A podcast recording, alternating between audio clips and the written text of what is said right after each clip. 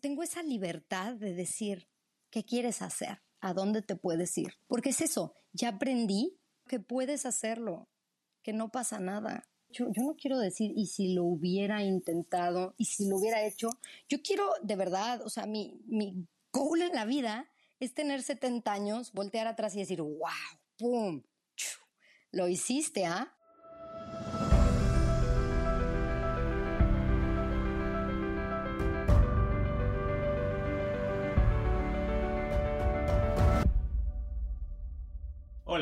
Soy Oscar Austria y estoy bastante emocionado de darte la bienvenida a Caminos Extraordinarios, un podcast sobre personas construyendo caminos de vida auténticos. El mundo necesita más gente responsabilizándose por construir la vida que quiere. Y si aún no has decidido empezar, tengo un newsletter para ayudarte. Regístrate en caminosextraordinarios.com, diagonal N. El link está en las notas del episodio. Ahora sí, mi invitada de hoy es Leila Boullosa. La misión de Leila es estar orgullosa de la vida que ha construido cuando voltea hacia atrás al final de su vida. Hoy hablamos de decidir no estudiar la universidad para enfocarse en construir patrimonio, de romper con el ciclo de trabajar durante 11 meses para viajar un mes, de sentirse con la capacidad de construir una vida plena en África y de quererse y admirarse por dentro. Leila, estoy muy emocionada de tenerte acá. Bienvenida. Hola, ¿qué tal? Oye, Leila, para empezar, para quien no te conozca, ¿pudieras darme como un resumen de tu camino de vida del día de hoy? Oh, wow. Em, pues mira, eh, no sé ni por dónde empezar, pero creo que siempre he sido una persona muy curiosa. Me gusta mucho todo el tiempo aprender de mí, de diferentes culturas, de diferentes contextos de vida. Eh, me conozco, soy una mujer que, se conoce a sí misma, eh, soy una persona que, se admira, que se respeta, que se ama y creo que, pues yo creo que eh, ha sido porque he pasado por diferentes etapas de mi vida y, y como que siento que todo el tiempo he tomado mis propias decisiones, ¿sabes? O sea, sin pedir consejo de absolutamente nadie. Yo nací en Morelia, Michoacán, Michoacana. Este, y cuando tenía nueve años, eh, me fui con mis padres a, Ciudad de México. Pues ahí hice pues todo, o sea, el resto de la primaria, secundaria, preparatoria. Y bueno, a los 17 años decidí que no quería estudiar, que no era lo mío, o sea, una carrera universitaria, y me metí directamente a trabajar entonces, pues claro, o sea, mientras mis amigos estaban en la universidad, yo estaba trabajando ya.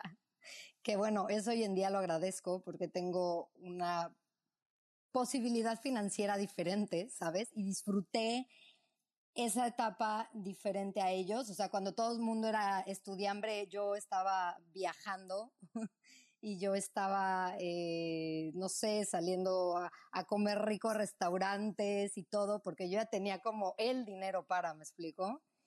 Y, mm, y, nada, o sea, eso, estuve, estuve trabajando durante casi 12 años en importaciones. Em, ahí en, Ciudad de México. Aside siempre como que tenía uno o dos business porque siempre me ha gustado eh, pues mm, hacer diferentes cosas, no por el tema bueno, sí, también por el tema económico, ¿no? Este, diría mi amiga la María Félix, pues a quién no le gustaría llorar en un Ferrari, pero, pero me, me gusta hacer dinero por el reto de hacer dinero, o sea, por, por lo que implica aprender una nueva cosa, ¿no? Entonces, uh, hice un negocio pequeñito de juguetes para adultos. Los importábamos de, de Estados Unidos y de China cuando tenía como, no sé, tenía como 20 años. Eh, luego, pues también, empecé a pagar mi apartamento, me compré un apartamento. Em, luego también hice un, pequeño como, como spa este, con un amigo. O sea, como que siempre me ha gustado eso aside, ¿no? O sea, como tener un trabajo, pero tener cositas extras y ya, básicamente eso, eso es un poquito, un resumencito de, de lo, que, de lo que he hecho. Y, más recientemente dejaste Ciudad de México, ¿no? ¿Qué, qué, ¿qué pasó ahí? El resumen de qué has hecho este último año. Yo digo, yo digo que fue la pandemia, que todo el mundo nos pegó de manera este, diferente. Em, Pues mira, la verdad es que en, México trabajaba bastantes horas y trabajaba de lunes a sábado. No era miserable, ojo. O sea, para que nadie piense que yo era una pobrecita miserable, porque oye, o sea, si, si tú veías, este, pues mi vida era, era buena, ¿sabes? Pues simplemente yo creo que fue, bueno, una, uno de los, de los como, de las cosas que me, que me impulsó a irme de México fue que leí un libro que se llama Metagenealogía de Alejandro Jodorowsky, que me encanta Jodorowsky, by the way, y es sobre encontrar el, yo esencial. Entonces, en este libro es como que, em, como que es como tú tomas tus propias decisiones o lo cierto es que al final siempre estás basado en las expectativas de tu familia y de la sociedad, o sea, todo lo que te rodea como que me, sabes, me, me dejó pensando, ¿no? Y dije, a ver, no, espérate, o sea, yo tomé la decisión de estudiar, sí, ok, cool, yo tomé esta decisión, cool, pero realmente estoy en el trabajo que quiero estar, o sea, porque ya había llegado aparte, o sea, en mi trabajo yo había llegado como ese límite en el cual no iba a crecer más, ¿me explico? No era un tema de que fuera una persona miserable, simplemente ya estaba como en ese sitio cómodo de decir, pues tengo un salario bueno, vivo aquí, o sea, tengo, un, tengo un piso en, Polanco, ¿no? Entonces vivo, vivo aquí, tal, tengo un salario bueno, pues sí, este, viajo una vez al año, tal. O sea, pero como que ya era un, ya, o sea, llegué, llegué a ese tope, llegué a ese límite en el que, y entonces dije, realmente sí estoy tomando, o sea, como me, me cuestioné, o sea, muchas veces como, realmente sí estoy tomando mis propias decisiones y me di cuenta que no, que lo cierto es que nunca había cortado el cordón umbilical conmigo y con mi familia, que al final esas decisiones que yo tomaba siempre, pues era un autoengaño. ¿Por qué? Porque tú puedes estar trabajando, ¿ok? Tu cuerpo está aquí, ¿ok? Yo estoy aquí trabajando, tracatrá, pero mi cabeza está en Hawái, así te lo digo. Y eso no es estar en el aquí y ahora. Y dije, no, no quiero esto, no quiero esto, este, también aparte hice, un viaje a, Tahiti durante la pandemia, todo el mundo en lockdown y yo en, la Polinesia francesa, YOLO. Este, y, y conocí a un chico, un austriaco, y me empezó incluso a contar su vida y ta, ta, ta, y yo dije, oye, pues yo también puedo hacerlo, ¿no? O sea, ¿por, por, qué estoy allá si, si, si podría estar en cualquier otro lado? O sea, este chico o sea, estuvo viajando durante tres años, luego se fue a Australia, o sea, estuvo de pintor. Y hoy en día está ganando súper bien, vive en el lugar que le gusta, vive enfrente del mar, o sea, se puede, ¿sabes? Y, y como que dije, ok, di dos pasos atrás y dije, ok, pum, renuncio, bye. Termino de pagar mi, mi apartamento, lo rento y me voy a Mauricio. Y todo el mundo como, güey, ¿por qué Mauricio? Pues mira, punto número uno, escogí Mauricio porque es muy sencillo. Ahorita tienen diferentes tipos de visa para que la gente vaya. Y tienen uno que se llama el Premium Visa. So, si compruebas como que tienes ingresos y todo y tal, te puedes quedar durante un año. Entonces me voy allá y, y lo cierto es que, claro, yo, yo todo el mundo le vendí la idea de, ah, sí, es que quiero hacer tal cosa. Mentira, güey, no tenía ni puta idea de lo que iba a hacer. O sea, no, no sabía qué iba a hacer exactamente. Sabía que, que necesitaba hacerlo y en ese momento, porque nunca vas a encontrar como el momento perfecto con el monto de dinero perfecto en la cuenta del banco. O sea, nunca va a haber un momento perfecto. Era ya, one, two, three, vámonos para afuera esto fue un proceso de seis meses, ¿ok? O sea, no crees que tampoco fue tan este, quinceañera backpacker de que decidió irse de un día para otro. Y, y bueno, llego a Mauricio, al principio estuve como, la verdad, freelanceando, estuve vendiendo boletos para, para la gente, para los tours, para los catamaranes, estuve cantando en bares con una, con una chica de, de Camerún, yo cantaba en español, ella tocaba la guitarra. Eh, estuve de extras en películas de Bollywood, o sea, todo lo que era de que dinero, yo, yo, ya sabes, yo era como, yo, yo, entonces me, y, y estuve de, bueno, hice, hice tantas cosas que de verdad me di cuenta que nunca te vas a quedar debajo de un puente.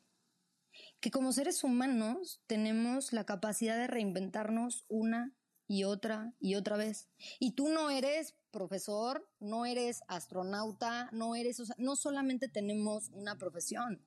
O sea, podemos hacer mil cosas, ¿sabes? Entonces eso todavía como que me, me hizo más, o sea, de verdad tengo, tengo 30 años, Oscar, y, y, y, me siento un ser pleno. O A sea, ver, de verdad. Eh, me, me, interesan muchas cosas que has dicho, pero, pero primer punto es, ¿hoy dónde estás viviendo?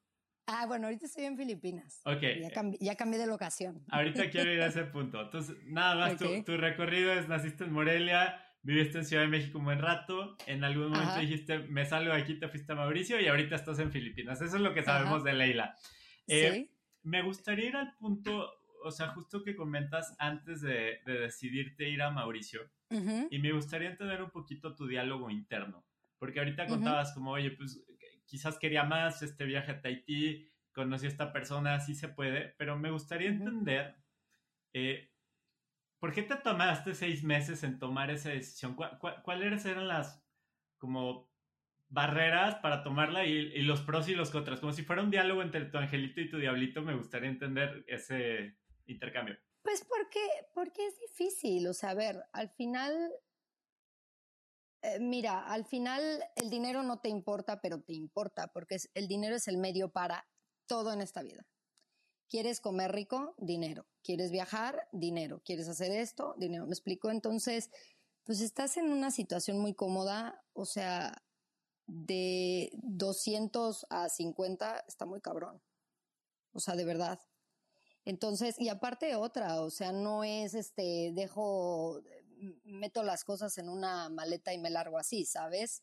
O sea, tengo responsabilidades tenía responsabilidades en México, tenía que hacer las cosas de alguna manera bien, ¿no? Entonces, este, pues sí, fue un proceso en el que vendí varias cosas, eh, en el que empecé a empacar. Tengo una bodega llena en México de mis cosas. O sea, empecé a empacar mis cosas con el punto de que algún día pienso regresar, que todavía no va a ser el día whatever. Pero, pero, pero sí, o sea, fue, fue un tiempo y, y, fueron, fueron, fueron muchas cosas. O sea, yo, por ejemplo, con mi, con mi papá tengo una, una relación muy, muy cercana y a mí el que me doliera mi papá, ¿sabes? O sea, no, no, no vernos tan seguido, este, todo, todos los días nos hablamos, ojo, todos los días nos hablamos, pero, pero a mí me dolía mucho él, ¿no? Y, no sé, o sea, fue, fue eso, fue nada más como un, un, proceso. Yo sabía que lo iba a hacer, porque yo cuando tomo, yo cuando tomo una decisión es que a mí no me, no me, no me sacas, o sea, yo digo, voy a hacer esto y aunque me tarde seis meses o me tarde un año, es que lo voy a hacer, es que no hay otra manera, ¿sabes? Soy una persona muy perseverante y lo logro, logro lo que, siempre lo que me propongo. Y entonces empiezas como a decir, híjole, el dinero, igual y mi familia, etcétera, pero tomas la decisión. ¿Cuál era tu plan? No, mi plan, la verdad es que yo al principio sí dije, pues de lo que sea y freelanceo y lo que sea, pero siempre como que yo hace muchos años quise estudiar turismo. Obviamente después ya me puse a trabajar y lo que sea, pero yo decía, si puedo, hipotéticamente, más adelante, hacer este alguna empresa o algo relativo al turismo, pues pues va, ¿no? Que es a lo que quería llegar. Después de, después de freelancear, empecé a intentar abrir mi propia agencia turística en Mauricio con una amiga mía, este, polaca, para llevar gente de habla hispana a la isla, porque no, hoy en día no hay una sola agencia local que traiga turismo eh, en español. Entonces, eh, bueno, intenté abrir la empresa, pero el problema es que pues es África entonces, bueno, me, timaron, este, invertí dinero, invertí tiempo, eh, contraté un abogado, pues para que poder abrir la empresa, ¿no? Y, bueno, o sea, ¿qué te puedo decir? Me, me, pasó absolutamente de todo. O sea, empiezo, empiezo a abrir latitud 20 y de repente tengo un accidente en la moto, eh, me mandan al hospital, estoy un mes sin poder caminar, Estuve todo ese tiempo en fisioterapia, estuve, ah, después me dio una bacteria porque no limpiaron bien, porque la verdad es que la sanidad en, en Mauricio es una porquería. Y después me llega una, una carta de, del gobierno que me tenía que presentar a la corte. Contrato a este chico, ¿ok? Punto número uno. Él me va a ayudar a abrir la empresa. Porque en Mauricio, al ser, al ser extranjero, eh, opción A, o eres un socio con un mauriciano, opción B, que eso yo no lo sabía, ahora lo sé, tienes que meter en el país eh, lo equivalente a 10 mil euros al menos. Eh, y hay, hay, diferentes tipos de visa. Entonces, bueno, X, el punto es que él me dice, no, no te preocupes, no sé qué. Yo dije, bueno, ok, si tú lo dices, venga, vamos, dale. Le, le empiezo a dar dinero, empiezo yo por un lado a promover la empresa y le digo, oye, ¿puedo operar? Me dijo, sí. Y bueno, resulta que cuando me mandan a la corte, la empresa podía operar, pero yo, Leila, y Alexandra, mi, mi, socia, no podíamos operar porque estábamos bajo una visa premium que es para nómadas digitales, que no te permite trabajar legalmente en el país, ¿sabes? Entonces después de ahí fue como de que expulsión inmediata del país y yo, ¿qué? O sea, ¿sabes? ¿Qué? O sea, yo ya, yo, a ver, Mauricio es un lugar que me gustaba, ¿sabes? Y que yo ya estaba como que, oye, después de, llevaba ahí ya como unos ocho meses, después de tanto tiempo, pues era un lugar que sí, o sea, me, me, me veía viviendo ahí, teniendo mi empresita ahí, o sea, pues bien, ¿no? Y, y que de repente así de golpe como que me cae un, un, un, vaso de agua así como de, como de realidad y digo, güey, soy una pinche fracasada soy una pinche fracasada.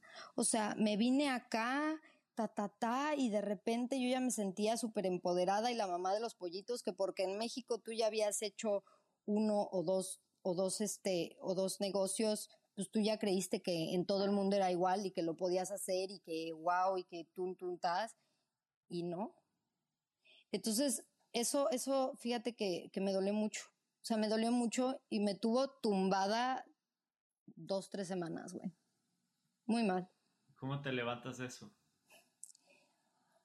Pues, pues la verdad es que estuve dos, tres semanas súper mal y, y después dije, a ver, a ver, a ver, espérate. O sea, una cachetada y dije, a ver, ¿qué perdiste? ¿Dinero? Ok. ¿Y? ¿Pasó algo? ¿No? ¿Qué aprendiste en todos estos meses? Puta, puta, espérate déjame, le empiezo a, a, darle vueltas a las páginas. Digo, aprendí muchísimo. Y entonces, ¿qué? ¿Qué pasa? ¿Cuál es el problema? ¿Te, te, te moriste? No. Ok, tuviste lo del accidente. ¿Y? ¿Ya estás caminando otra vez? No pasa nada, ¿sabes? Entonces lo único que hice fue, me levanté y dije, mira, ahorita lo único que necesito es ir a ver a mi familia, porque realmente necesito este como como alguien que, que, me abrace y me diga, güey, ok, la cagaste, pero aquí está, ¿no? O sea, no pasa nada. Me fui a ver a mi familia a España, me tomé allá como 25 días, un mes casi, un mes.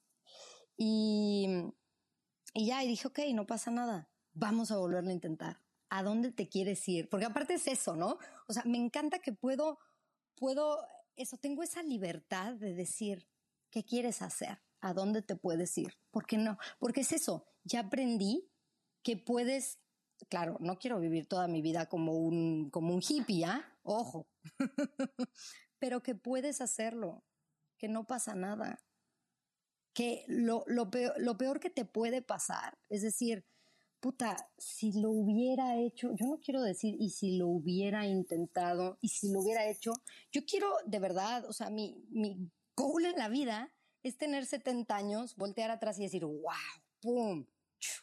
Lo hiciste, ¿ah? O sea, como que siempre hiciste lo que quisiste, ¡pum! Rebelde, ¡ey! ¿No? O sea, entonces, uh, nada, estaba en España, este, pues te digo, o sea, hace cuenta, yo me acabé mis ahorros entre que estuve en el hospital, entre las fisioterapias, entre las medicinas, entre lo que había gastado en Latitud 20, o sea, entre obviamente el abogado y lo que había gastado en promocionar la empresa y todo. O sea, me quemé todo. Yo estaba con mi billete de avión a España y un poquito de dinero que tenía extra y dije, ok, me voy a Tailandia. ¡Pum! Y me voy a Tailandia. Este, me fui a Tailandia un poco con la idea de si podía encontrar algo por ahí, pues igual y me quedaba. Eh, en el Inter, en lo que España y tal y bla, bla, bla, eh, conseguí un trabajo. Yo cuando, cuando fue lo de la pandemia hice un curso en marketing en social media. Y entonces conseguí un trabajo en Estados Unidos que podía ser remoto. Entonces era para, para ayudar a, a pequeños negocios a Em, en Google Ads, o sea, cosas bastante básicas, pero luego hay gente que no lo sabe hacer, pero bueno, Google Ads, eh, Instagram, ta, ta, ta, y dije, ¡pum! Perfecto. O sea, me cayó como, yay, esto necesitaba, porque entonces ya iba a tener como uno, dos, tres ingresitos. Aparte de eso, siempre, aside, tengo, tengo una amiga que es arquitecta en México y siempre como que le ayudo a conseguir este, algunas chambas y siempre me llevo algunas comisiones. Entonces, la verdad es que es eso, como que como que sí, eh, perdí esto y esto y aquello, pero eh, no sé si atraigo cosas, si soy una persona abundante, no sé, pero te lo juro que me cae, me cae, lo busco y me cae. Entonces consigo este, este trabajo, me voy a Tailandia un mes y empiezo, empiezo a trabajar en lo que estoy trabajando hoy en día. Y trabajo pues cuatro o cinco horas diarias, la verdad es que es lo que le, le invierto. Perdón, dime, es que hablo mucho. No, no, está perfecto. Platícame, o sea, entonces, para recapitular, es decides irte de México, te vas a Mauricio, tienes un accidente que se come tus ahorros, te vas a corte porque al final no estabas cumpliendo con la regulación para montar tu negocio, te corren del país, eh, te quedas casi casi, que sin, sin ahorros, sin residencia, te vas a España a recuperarte, ahí vives con tu crisis existencial.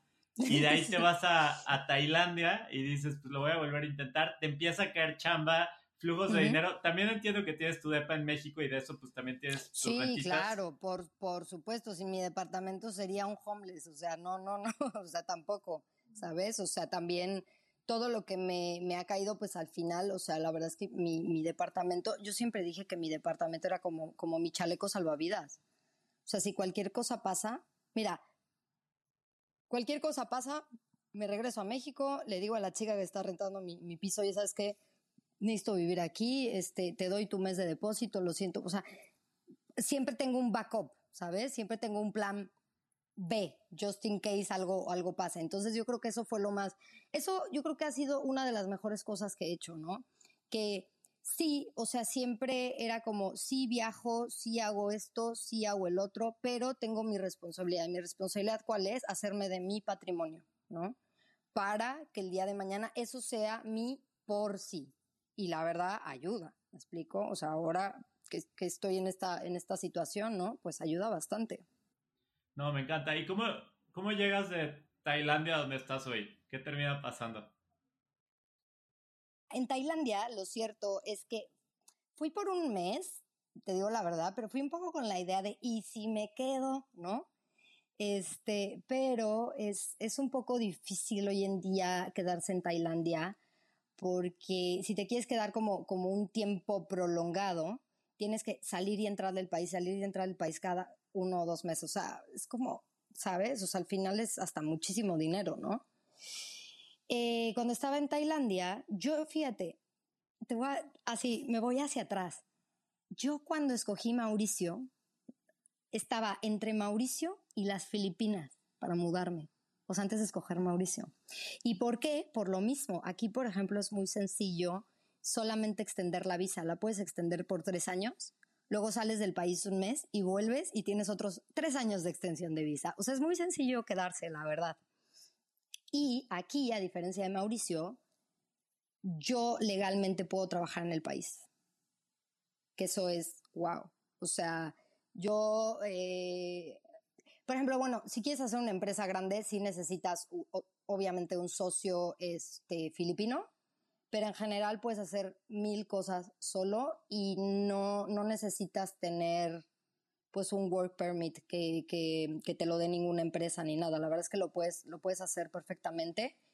Eh, puedes abrir una cuenta de banco. O sea, ¿me explico? La verdad es que te puedes sentir casi casi que como residente sin ser residente. Entonces, bueno, sí, siempre como que tuve ese, esa cosquillita de, uy, Filipinas, uy, Filipinas, ya sabes. Entonces te digo, estaba en, estaba en Tailandia, veo que está un poco complicado y digo, ¿y si me voy a Filipinas? Pero antes de, irme a Filipinas, este, bueno, estuve en Laos, estuve una semana, me fui a Nepal Este, hice un pequeño trekking con todo y la rodilla. este, no hice el trekking al, al, campo base del Everest porque la verdad es que creo que era demasiado para mí. Este, hice un, hice un trekking pequeñito de nueve días este, desde Lucla y la verdad me, me volvió a, a, como que dar ese empujón hacia arriba de decir, venga, mujer empoderada, dale para adelante, ya sabes. Y, y, bueno, y me vine para acá. y me y, vine para acá. ¿Y hoy qué, qué estás haciendo ahí, no? Porque entiendo que después de tu crisis existencial, como que te fuiste moviendo del lugar, uh -huh. pero, pero como que llegaste a Filipinas a ver pues más o menos qué haces, ¿no? Eh, ¿Cómo ha sido, cuánto tiempo llevas en Filipinas y cómo ha sido tu experiencia ahí? Llevo muy, muy poquito, esa es, la, esa es la cosa, que ahorita llevo muy, muy poquito, llevo dos meses acá. La verdad, la verdad, la verdad es que he estado, bueno, en todos lados, he estado en Carmona, Das Mariñas, Parañaca, o sea, alrededor de Manila, porque quiero buscar suppliers, porque, o sea, nunca, nunca he dejado de buscar qué hacer extra para tener un buen ingreso, ¿sabes? O sea, como que siempre mi cabeza va súper revolucionada. Y ahorita la, la, tirada es que me gustaría empezar a hacer este, exportaciones, a, a hacer como un tipo e-commerce a México. Y, y sí, he visto, oye, es que China está aquí al lado. Y aparte aquí también se maquila. Entonces es muy barato, la verdad es que es muy, muy barato. Y hay varias cositas ahí que tengo vistas. No me quiero precipitar, pies de plomo, tengo un dinerito ahorrado, pero me ha costado trabajo en uh, volver a ahorrar y volver a estar en este, ¿no? Como para decir, ah, sí, venga, dale, pues no, me quiero ir un poquito más despacio, pero ya he hablado con gente en México que tiene comercializadoras, o sea, ya me he empezado a mover shipping, cuánto cuesta, sabes, todo este tipo de cosas. Y eso, eso es, eso es mi tirada ahorita, eso es mi tirada. Me gusta mucho viajar, pero soy una persona que también le gusta mucho la monotonía. O sea, a mí, a mí me gustan mucho mis horarios, ¿sabes? Eh, no, no, me gusta andar de nómada, te lo juro. A mí me gusta hacer base en un sitio y, y estar de viaje. Ahora, no me, de momento México no es un lugar donde me vea viviendo. Entonces, por eso quiero buscar un A, B, C y D para, para vivir. No, me parece sumamente interesante. ¿Y alguno de tus miedos iniciales antes de, de, de, salir de México rumbo a Mauricio se ha cumplido? De mis miedos. No. Eso está súper interesante. Bueno, Ley, a ver, entonces, resumiendo, te fuiste de México, te fuiste a Mauricio, te corrieron del país, te quedaste sin ahorros, te recuperaste, terminaste en Filipinas y ahorita andas viendo qué vas a hacer. Eso me claro. parece interesantísimo. Sí. Ahora, me gustaría profundizar en varias transformaciones a lo largo de tu vida, de uh -huh. diferentes temas. Uh -huh. Y la primera es tu filosofía de vida. Entiendo que eres alguien que ha nadado contracorriente muchas veces en su vida, ¿no? Como que, como dice Jodorowsky, ¿no? ¿no? No es lo que debes de hacer, sino lo que quieres hacer. Y entonces, sí.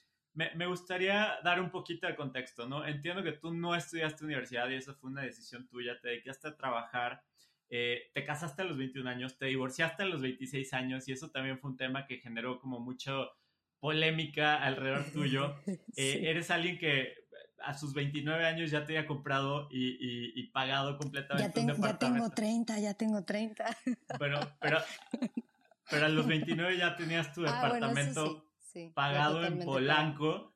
Eh, eres alguien que viaja, ha viajado pues, toda su vida adulta y entonces me gustaría entender cuál es tu filosofía de vida en este momento y cómo lidias con las opiniones externas que no aprueban o que dudan de las decisiones que vas tomando en tu vida. Mira, yo creo que hoy en día ya no eres un niño, ya eres un adulto. Y creo que la opinión más importante que tengo es la que yo tengo sobre mí misma. Entonces, sí, claro, obviamente, o sea, yo sé que a mi familia no, no le gusta, no le parece, y, me, y, me, preguntaba ahorita que estaba en España, me decía mi abuelo, pero Leila, ¿cuándo vas a tener una vida normal? Y yo, una vida real, y yo, eh, abuelo, yo tengo una vida real, tengo una vida normal, pero el problema es que tenemos un, un, concepto diferente de qué es lo normal. Para mí ya esto es normal, ¿sabes? Eh, y obviamente mi, mi, familia pues viene de, de un, pueblo en, España. Eh, y, es otra mentalidad, ¿sabes? O sea, no, no, no, los, no lo puedo juzgar. Es otra mentalidad. Eh, no han tenido quizás el interés o la oportunidad de, salir de, su entorno con las mismas compañías, los mismos amigos, con, ¿sabes? Nunca han tenido ese, yo, yo he salido varias veces y he visto el mundo de, diferentes perspectivas, de diferentes contextos, entonces no puedo juzgarlo, pero no lo comparto, Oscar, y, no voy a cambiar, no voy a cambiar. ¿Por qué? Porque tengo, hay una frase que me fascina y que la sigo todo el tiempo y es, el día que me muera, nadie va a morir por mí, entonces decido vivir lo que nadie va a vivir por mí, que es mi vida. Y, y, esto es lo que a mí me gusta y esto es lo que a mí me llena y me gusta tomar riesgos y me gusta eh, siempre justo las cosas que más te, como que más te suenan o que más te, te dan miedo, ahí voy, ¿me explico? Y, y es eso. Ahora, no porque eh, tengas este, esta vida, digamos, en la, en la cual eh, te es muy, muy fácil como desapegarte y decir, ok, pues no importa, aquí no lo hice, pero me puedo mudar a otro país o lo que sea. Eso no quiere decir que eh, seas una persona que esté, yo que sé, que, que, que, seas una persona que esté metida en drogas o que, o que sea una persona irresponsable. No, yo soy una persona súper responsable con mis cosas soy una persona autosuficiente, soy una persona que ha encontrado un balance en la vida. No, me encanta, me encanta, me encanta eso. Eh, al final estás construyendo tu, tu, propio camino. Y me gustaría entender otra parte muy relacionada, que es la relación contigo misma, cómo ha ido evolucionando. Y, y también doy un poquito de contexto. Entiendo que antes tú usabas el viajar como una manera de escapar de tu realidad, ¿no? Era como que durante 11 meses trabajabas pensando en ese viaje que te ibas a echar en, en 11 meses y luego como que vivías ese mes y luego regresabas y era como una rutina anual de decir, oye, tiene que haber algo más hasta que decides hacer el cambio de irte a Mauricio. Era un momento en el que me sentía realmente yo, que me sentía realmente libre y que, y que en ese momento era yo contra el mundo, ¿sabes? Para mí el viajar se volvió incluso hasta una adicción. O sea, en el aspecto de que yo todo el tiempo que estaba en México, es que yo hablaba de viajes. Yo eh, me ponía a googlear todo el tiempo cuál iba a ser mi próximo destino o lugares a los que nunca siquiera he ido y me conozco perfectamente qué es lo que puedes hacer en cada lugar. Y era por lo mismo, o sea, no estaba satisfecha con mi vida, no estaba satisfecha. Y, y entonces, o sea, en la relación contigo misma, como que hablas mucho de este momento de insatisfacción, pero me da la impresión que has ido evolucionando y ahorita estás en otro momento que dices tú de mucha plenitud. Claro. ¿Qué, qué, fue lo que generó ese cambio y qué aprendizajes o herramientas pudieras compartirnos? Pues yo creo que de, de, todo un poco, o sea, como toda la gente que he conocido a lo largo de los años, eh, que siempre me ha puesto como su granito, eh, que me abierto más eh, a, diferentes opiniones, a diferentes cosas. No somos todólogos. A veces creemos que lo sabemos todo y con humildad tenemos que darnos cuenta, pues, que no. Y que a veces no podemos con todos los retos que vienen por delante, ¿sabes? Ahora, fíjate, voy a, voy a contarte ahí una, una historia, porque me parece así como Conocí a un chico, ahora que estuvo en Nepal, un canadiense. Traía, ya sabes, el típico pantalón de elefantito, traía el t-shirt negro, traía eh, un, collarcito de maderitas que se llama mala, ¿ok? Una pulserita de diferentes colores, como de los colores de los chakras, y bueno, ya sabes, ¿no? X, nos conocimos en una librería, nos fuimos a tomar un café, empezamos a platicar. Y ya me empezó a decir que no, que él se fue a Nepal y que estuvo en, en, Bután y que Tíbet y que bla, bla, bla, y que entonces que los tibetanos, los monjes, y le digo, oye, pregunta, ¿tú sabes qué es el Dharma, el Durja, el Tanka, el Tata? Bueno, el tipo no sabía absolutamente nada, ¿no? Y le digo, ¿qué estás buscando? ¿Por, ¿Por qué estás aquí?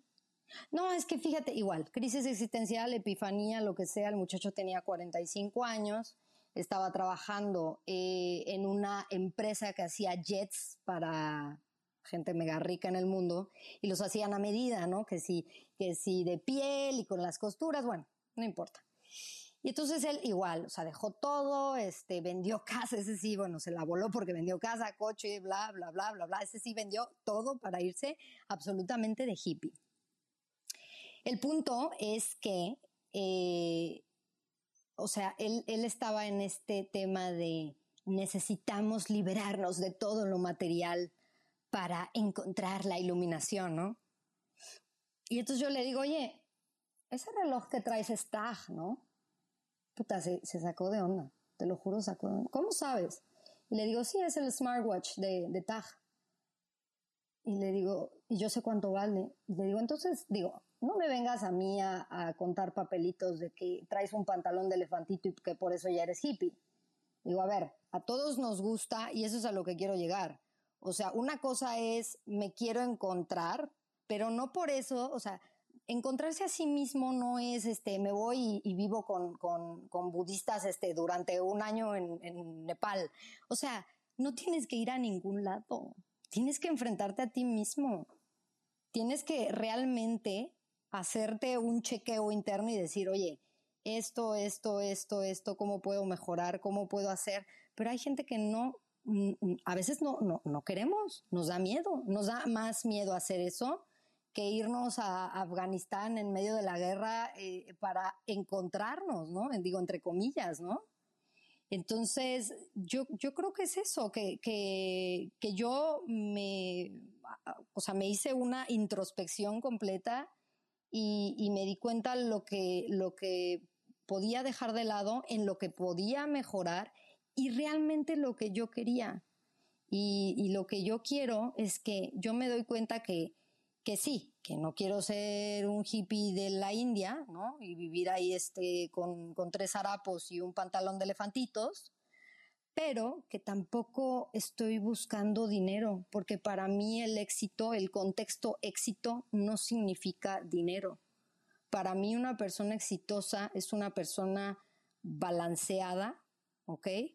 Y, y es una persona que es feliz, feliz, y ya está y que, que claro, que como te dije, es el medio. Entonces, ahora mismo lo que, lo que me gustaría es tener, ok, seguir con mi chamba, ok, tengo mi departamento y tener dos o tres pequeños negocios que, que, me vayan entrando unos ingresos. Ya no quiero volver a ser empleada, por supuesto que no quiero volver a ser una empleada asalariada, forget it.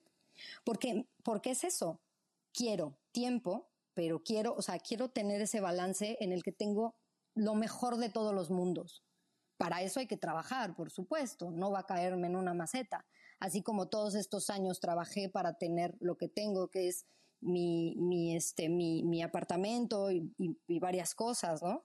Entonces sí hay que trabajar, pero eso, quiero llegar a tener ese balance perfecto en el cual estoy bien económicamente, ni más ni menos, pero, ¿no? Entonces dijiste tantas cosas que me llaman la atención y, vamos uno a uno, pero creo que el tema de trasfondo es como esta dicotomía entre el mundo espiritual y el mundo terrenal y que tú muy bien lo decías, o sea, no por crear en el Dharma y en la energía del universo y, estar alineada con esa parte o con llevar muchísima introspección de mi lado, va peleado con la parte de tener una buena calidad de vida y, y creo que tú estás redondeando muy bien esa parte.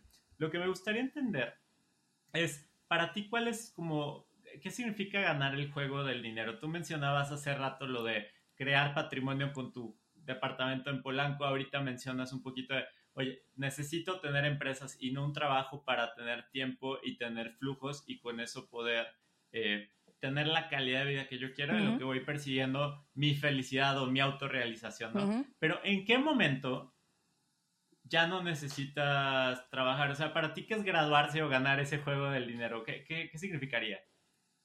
Porque a, veces, a veces te das cuenta, te lo juro, a veces te das cuenta que haciendo dos o tres cositas eh, ganas más dinero de lo que ganabas en tu salario, ¿no?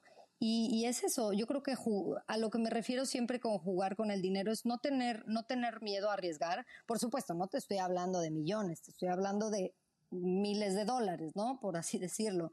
Pero, pero no tener, no, no, no tener ese, ese miedo a arriesgarlo. Si piensas que algo va a pegar, pues intentarlo. Y de ahí, aunque obviamente no, no voy, vuelvo a lo mismo. Para tener millones tienes que arriesgar millones, ¿no? En cambio, este, para tener miles tienes que arriesgar miles. Digo, no necesariamente, a veces esos miles, pero e, e, serías el uno entre un millón que le pasa ese golpe de suerte, ¿no? Y, siento que eso, que a, mí me gusta y me gusta mucho hacer cosas diferentes, ¿no? O sea, me gusta, porque, porque me gusta aprender de cada una de las cosas. Por ejemplo, cuando, cuando estaba con lo de los, con lo de los juguetes, este, para adultos, o sea que lo, lo, enfatizo, este, éramos eh, cuatro socios y, y ¿sabes cuál fue el error? O sea, que suena así como de, pero que no hicimos un acta constitutiva, que no estaba bajo papel, que todos confiamos en que como teníamos amistad entre nosotros, que éramos amigos, pues nada, nomás este, pues fue de palabra, ¿no? Entonces, ah, ya aprendí aquí que para hacer las cosas bien, una, nada de amistades. O amistades y el dinero no se mezclan. O sea, sí somos muy cuates, pero las cosas con madre. Entonces, A, B, C, D, ¿no? Este, cuando fue, por ejemplo, lo de eh, pusimos unas, unas máquinas para, para bajar de peso, como eh, una especie de spa o algo así. Bueno, pues ¿cuál fue el error? Punto número uno, pues la pandemia, ¿no? ¿Qué quieres que te diga? Y punto número dos, pues tal vez que no supimos promocionar bien o no supimos usar las herramientas para. Entonces, de todos, de todas las cosas que vas haciendo, vas aprendiendo, y creo que hoy en día ya tienes la, la madurez necesaria en este, en este aspecto, ¿no? Para decir, ok, ya aprendí que aquí y aquí y aquí, entonces ahora esta vez me siento más preparado para hacer otro tipo de negocio, ¿no? Oye, Ley, me, parece increíble. Y esto de buscarte la vida en cualquier geografía, me, gustaría entender un poquito como este tema de autoconfianza en, ti misma. ¿Siempre has confiado tanto en ti misma o, te has ido como probando que puedes y eso te refuerza tu confianza? Sí, yo creo que, yo creo que, yo creo que te, te vas probando que puedes. No, yo no era, o sea, a ver, año con año todos cambiamos. Eso es un hecho porque te van pasando diferentes experiencias que te van alimentando de una u otra forma y vas, nunca dejas de aprender, jamás. Tengas 60, 70 años, jamás dejamos de aprender. Entonces, eso, aprendes, ta, ta, ta, y sigues, y sigues, y sigues. Entonces, yo, por ejemplo, yo creo que, que antes era una persona muy insegura, tanto por fuera como por dentro. O sea, por fuera, por supuesto. Ah, que si la lonja, ah, que si, ay, tengo la nariz, ay, que si, este, no tengo mucho, muchas chichis, o que, ay, que si el culo, ah, que si, ¿sabes? O sea, por supuesto, por supuesto, pero hoy en día me veo en un espejo y veo una, una mujer. Que sí, que vamos, que no soy este una modelo, pues no, es lo que hay, ¿no? Pero, pero, pero me gusto, me quiero y, me admiro y también, y también por dentro, ¿no? O sea, yo creo que, fue, es, una, es una evolución por todas las etapas que, vamos viviendo. Y a ver, si, si, pudieras como darme un recuento de esas evoluciones que has vivido a lo largo de tu vida y lo dividieras justo por etapas, como ¿cuáles serían las dos o tres transformaciones más importantes que has tenido en ti misma? Yo creo que sí, la primera fue cuando me metí a trabajar, definitivamente. O sea, fue como como que subí 10 escalones así de, de, golpe. Este, luego podría decirte que fue, pues sí, cuando me divorcié, probablemente, ¿no? Este, y cuando, y cuando, sí, decidí, lo que decidí, ¿no? De irme de México. Yo creo que esas tres etapas de, de, de mi vida son las que me han hecho lo que soy ahora que ha sido muy hilado a lidiar con adversidad o con dar un cierto tipo de brinco al vacío, por así decirlo, ¿no? Sí, varias veces, o sin paracaídas, o sea, vas y chocas sí. Me, me, encanta eso, fíjate, creo que hay muchísimo aprendizaje, o sea, verdaderamente como que la evolución de una persona viene justo de los momentos difíciles y de aprender a lidiar con ellos, ¿no? Porque como que tienes la opción de, oye, o me caigo de aquí y, y, me meto como en alcohol o cosas que, que no me van a llevar a ningún lado, pero, o le, le, le echo los toros ¿cómo se dice? Le agarro los, los, cuernos. No, los toros por, no, los cuernos por el ojo. los, el toro por los cuernos, ándale, el toro por los cuernos buscando.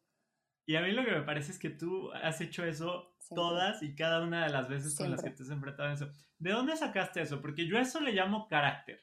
¿Eso lo aprendiste o lo desarrollaste conscientemente? Yo creo que, yo creo que lo desarrollé, te lo prometo. lo fui desarrollando poco a poco. Bueno, siempre he tenido un carácter bastante fuertecito, para que lo sepas. Yo creo que eso viene de mi papá, que también tiene un carácter, un carácter fuerte. Eh, pero hay que aprender a, dominarlo, porque si no, uy, me estaría peleando diario. Pero una cosa de carácter es como, o sea, tener temple, pero la otra es este tema de decir, oye, cuando venga algo adverso, yo voy a lidiar con eso. Eso como, ¿de, de quién lo fuiste aprendiendo, Leila? Porque una cosa es como que naturalmente digas, oye, yo voy a enfrentar esto y voy a salir adelante, pero me imagino que también hay recursos o gente que te influyó en el camino de quién fuiste aprendiendo este tipo de actitudes? Pues te puedo decir que de mucha gente. Yo creo que para mí una de las personas que también me, ha enseñado mucho es, es mi, mi, tío, que vive en Londres. Este, él igual, o sea, lo mismo, o sea, imagínate, de, de la familia tradicional de la que venimos, ¿no? Y igual él sale de México, se va a Madrid, luego se va a Londres y lo mismo, estaba escapando y estaba escapando porque, bueno, él es gay, ¿no? que hoy en día, bueno, o sea, ya todo el mundo salió del closet, no es como, ay, el santo grial, ¿no? Pero en ese momento, imagínate, o sea, él tiene ahorita, voy a decir, este, voy a decir 35, pero no es cierto, échale unos cuantos más para, para no ofender. Este, y, y yo creo que de, de él yo veía como, como, como eso, ¿no? Como, como que él también se atrevía y él también dejó la opinión de los demás y, se supo ser. Y tampoco es una persona adicta a nada, no, no bebe alcohol, no fuma, o sea, el, el, que, el que te atrevas a hacer las cosas no, no, no tiene nada que ver con, me explico, una cosa no tiene nada que ver con la otra. Entonces yo creo que eso. Y por ejemplo, él también le gusta mucho viajar y ta, ta, ta. Entonces yo creo que también fue como, como un poco el, el, que siempre me ha empujado. O sea, siempre me ha dicho como, yo le digo, ay, Oscar, es que yo no sé si estoy loca, güey. O sea, a veces sí le digo, yo no sé si estoy loca, Oscar. Y me dice, no, venga, dale, dale, ¿sabes? Es como que siempre el que me da para un poquito para adelante. Pero lo cierto es eso, o sea, toda la gente que vas conociendo en el camino, te, te deja diferentes cosas. Y, y, creo que hoy en día lo, lo lo, algo que, que, tengo yo, que es algo muy, muy valioso, es que aprendí el, la importancia de, de el círculo de dar y recibir. Yo soy una persona que da mucho y no tiene que ser necesariamente económicamente. Digo que también me gusta apoyar cuando puedo, ¿no? No me considero una, una persona, no puedo decir que soy altruista, porque a mí esas palabritas no, no me agradan, pero sí me, me, me gusta mucho. De hecho, estuve trabajando hace poco en, en dos ONGs, en, justo en, en, Mauricio y en Madagascar, como voluntaria, ayudando con tonterías. Pero bueno, me, me gusta mucho, ¿no? Pero a lo que voy es que cuando tú das tiempo, cuando das eh, de ti, cuando das dinero, cuando le das algo, vas a recibir automáticamente. Y eso es algo espectacular. Eso es algo que no se puede pagar con dinero y vas a recibir, eh, por ejemplo, eh, el otro día estaba yo aquí y ayudé a una señora y me invitó a su pueblo, me invitó a su pueblo, me hicieron de comer, digo, en una, en una casa que ni estaba terminada, o sea, de, estaba en construcción y me dieron lo que tenían.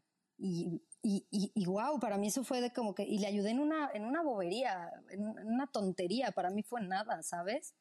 Pero es eso, el círculo de dar y recibir, o sea, el ser empático con los demás.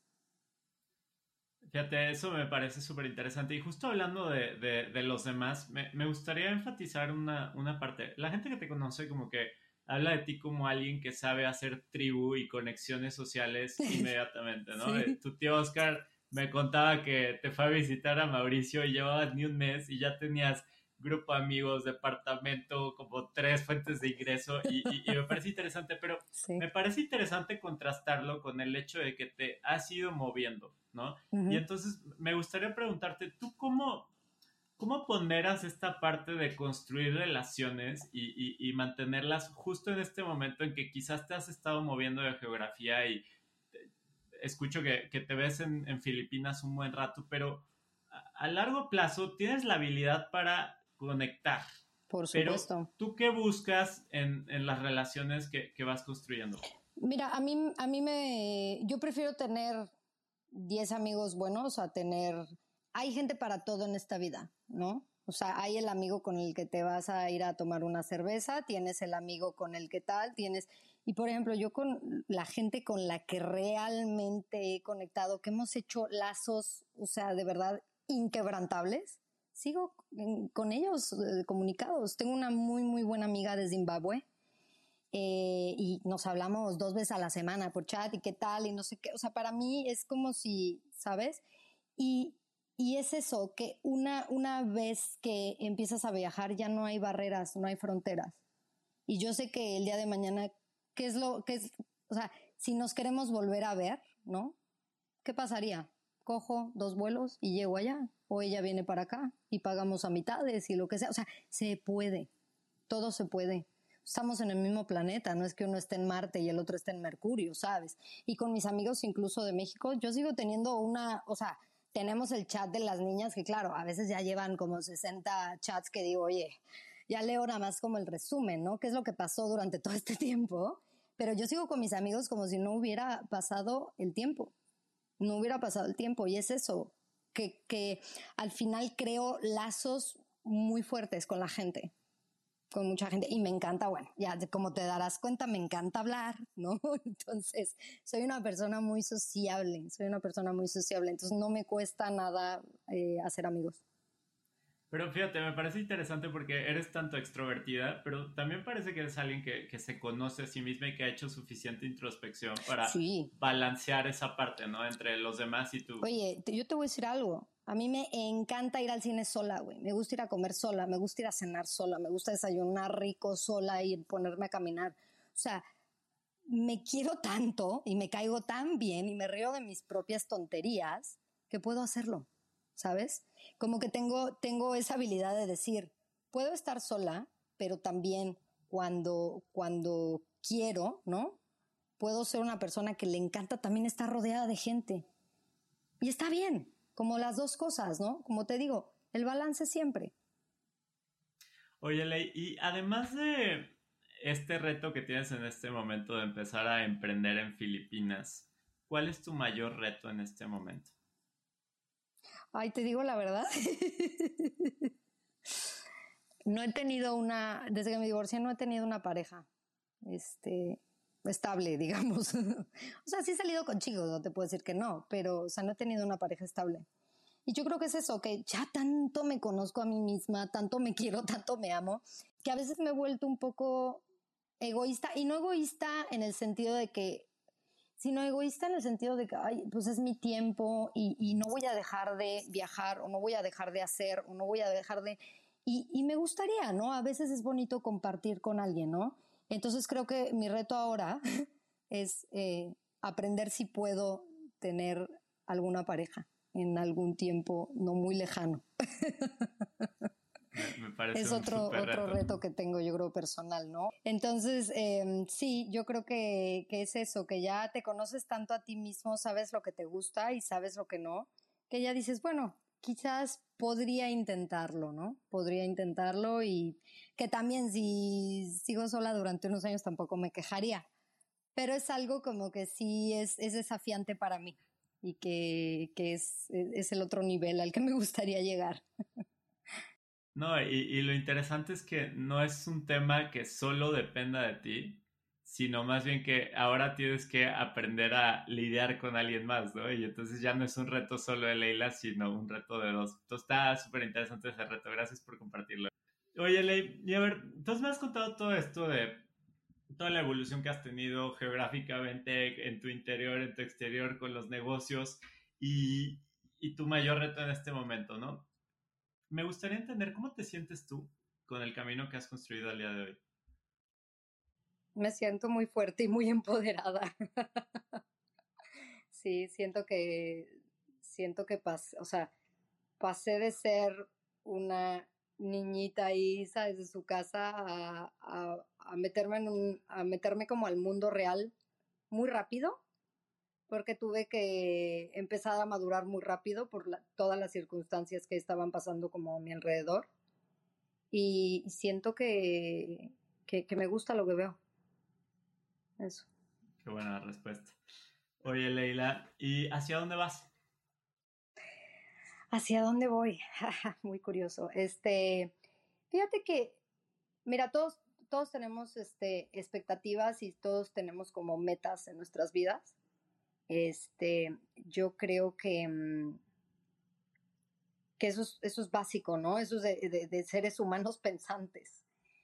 Pero eh, pues como te digo, ¿no? Tú puedes tener como un, yo quiero hacer esto o yo quiero hacer aquello, pero la vida a veces, a veces te cambia. O sea, en cuestión de uno o dos meses, lo que estaba, lo que tenías proyectado, pues se, se va, ¿no? Y entonces prefiero no hacer tantos planes a largo plazo, prefiero ahora ir como a corto plazo siempre, para ir como, como sintiendo que estoy cumpliendo con lo que digo, ¿sabes? que es lo que a mí me encanta, o sea, ser coherente siempre con mis pensamientos y mis actos, ¿no?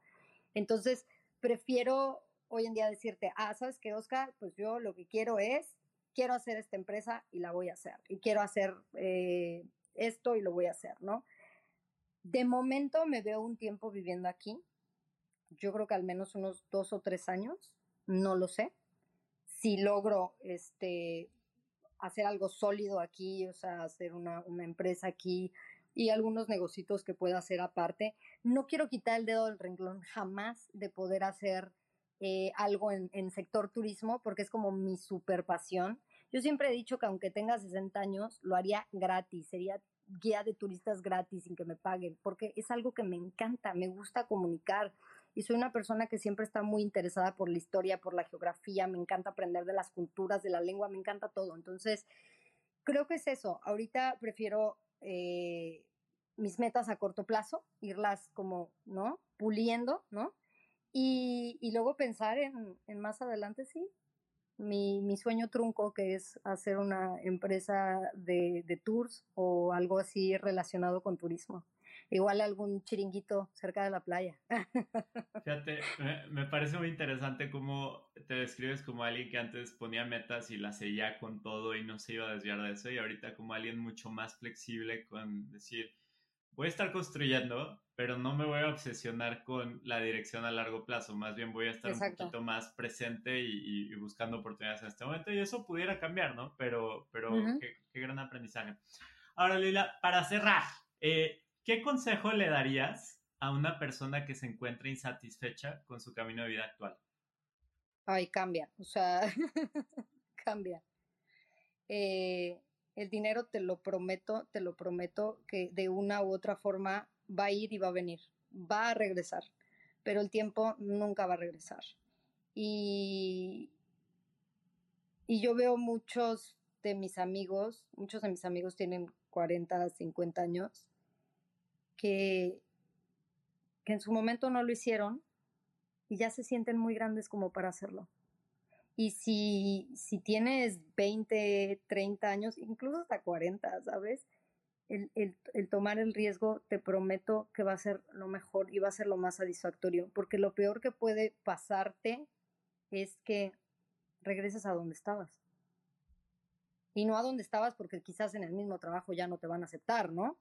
pero que, que, que, des dos pasos atrás y digas, bueno, yo estuve trabajando como financiero, ah, ok, esto no me funcionó, pues me, me regreso un tiempo a trabajar, que no va a pasar, te lo juro que no va a pasar. Porque tenemos dos bracitos y dos piernitas y tenemos una cosa que se llama cerebro. Ya, con eso ya la hiciste donde sea y la vas a romper donde sea y vas a poder sobrevivir, vivir y lo que quieras donde sea. Entonces, tomar el riesgo de hacerlo y no pensártelo tanto tiempo.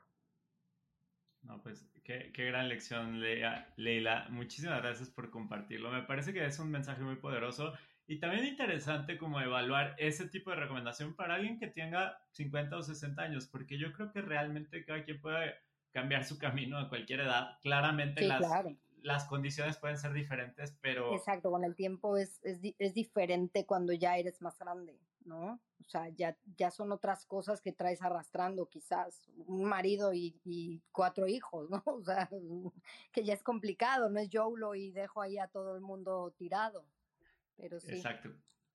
Oye, Leila, ¿y dónde te puede seguir la gente?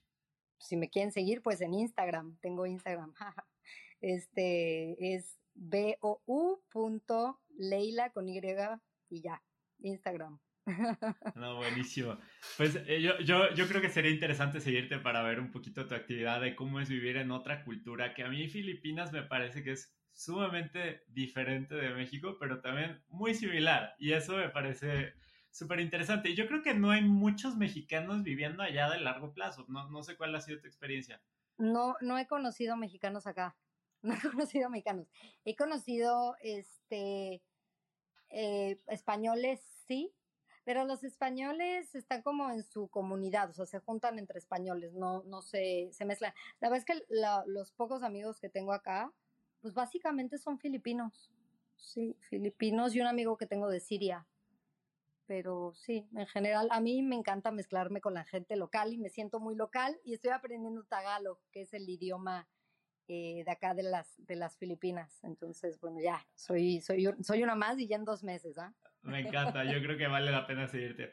Oye, Leila, pues estoy sumamente agradecido contigo de, de, de haber estado aquí. Te aprendí muchísimo, me llevo desde buscar tu camino y construirlo, el tema de emprendimiento, de aprender de los fracasos y ir para hacia, hacia adelante, el tema de la introspección y conocimiento interior, el tema de cómo jugar con el dinero y generar patrimonio y que eso te va comprando y que no está peleado el tema interior con el material y muchísimos aprendizajes. Entonces yo, yo de entrada estoy súper agradecido, me llevo un montón y, y nada, Gracias, a mí me, ha encantado que me hayas entrevistado, nadie nunca me había entrevistado. me siento muy, muy orgullosa. Deberías estar muy orgullosa. Pues nada, Leila, muchísimas gracias y, y mucho éxito allá emprendiendo en Filipinas.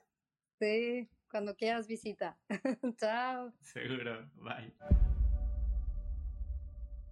Leila me parece alguien llena de madurez, que toma decisiones inteligentes, que está formando un carácter y una mentalidad admirable y atreviéndose a construir una vida alineada con su definición de éxito. Antes de irte, te invito a que hoy empieces a construir tu camino de crecimiento y a compartir este episodio con alguien que también deba hacerlo. Yo soy Oscar Austria y puedes encontrarme en el Instagram caminos.extraordinarios. Eso es todo por hoy. Nos vemos en el próximo camino extraordinario, del cual te dejo una probadita. La idea en realidad era comprar un terreno o armarnos un terreno, de alguna forma conseguir un terreno muy grande idealmente en la playa, y que ahí nos podíamos ir a vivir todos, ¿no? Todo el grupo de amigos, que éramos en realidad como 15, eh, y que ahí cada quien tuviera su casita y ahí podíamos crear nuestras familias y pues armar como una comunidad desde donde podíamos llevar a cabo proyectos productivos y el principal proyecto productivo iba a ser el cultivo, cultivar plantas, cultivar frutas y verduras y venderlas a gente en la ciudad. Esa era un poco la idea.